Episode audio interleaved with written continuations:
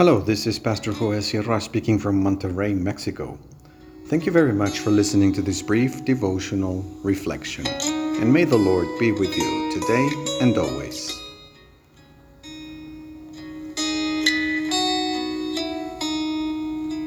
From Kislev to Nisan.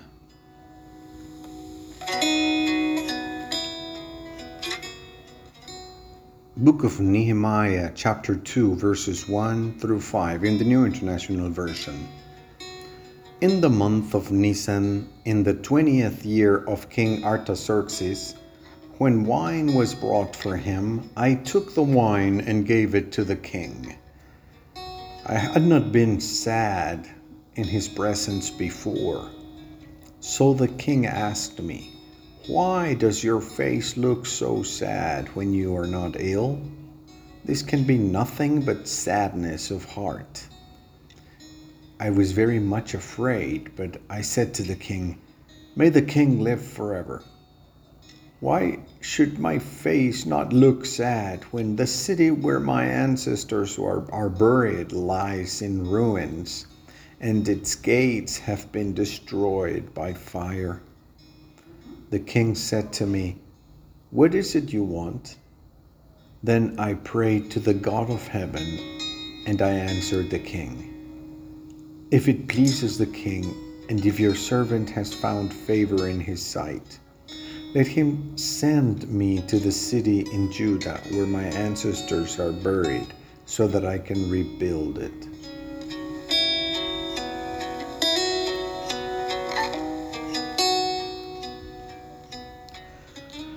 The bad news of the deplorable state of Jerusalem was received by Nehemiah in the month of Kislev, which is by November and December.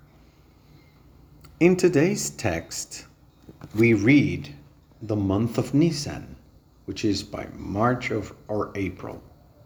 This means that Nehemiah delayed four months in his process of mourning fasting, repentance, and prayer.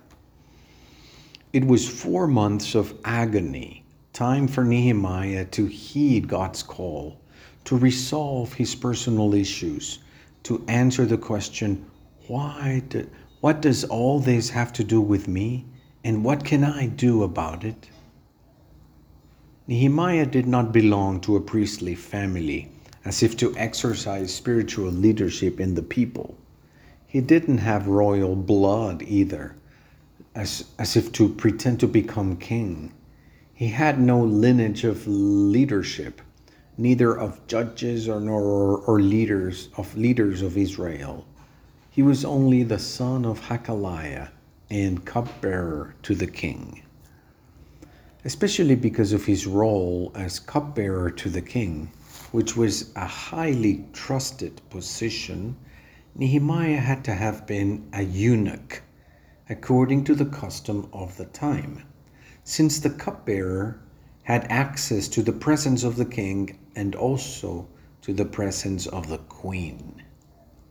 This further complicated Nehemiah's agony from Kislev to Nisan, because according to the law, eunuchs were excluded from the people of Israel and, of course, from also from every sort of leadership, according to Deuteronomy 23, verse 2.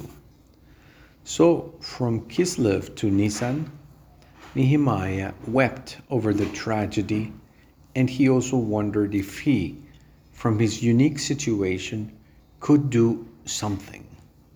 In a way, we all have to go from Kislev to Nisan. We all feel mourning for so much that has been lost, for the disintegration and of many areas of the life and mission of the church, for the need for reconstruction. But we ask ourselves, what does all this have to do with me? What can I do from my life situation?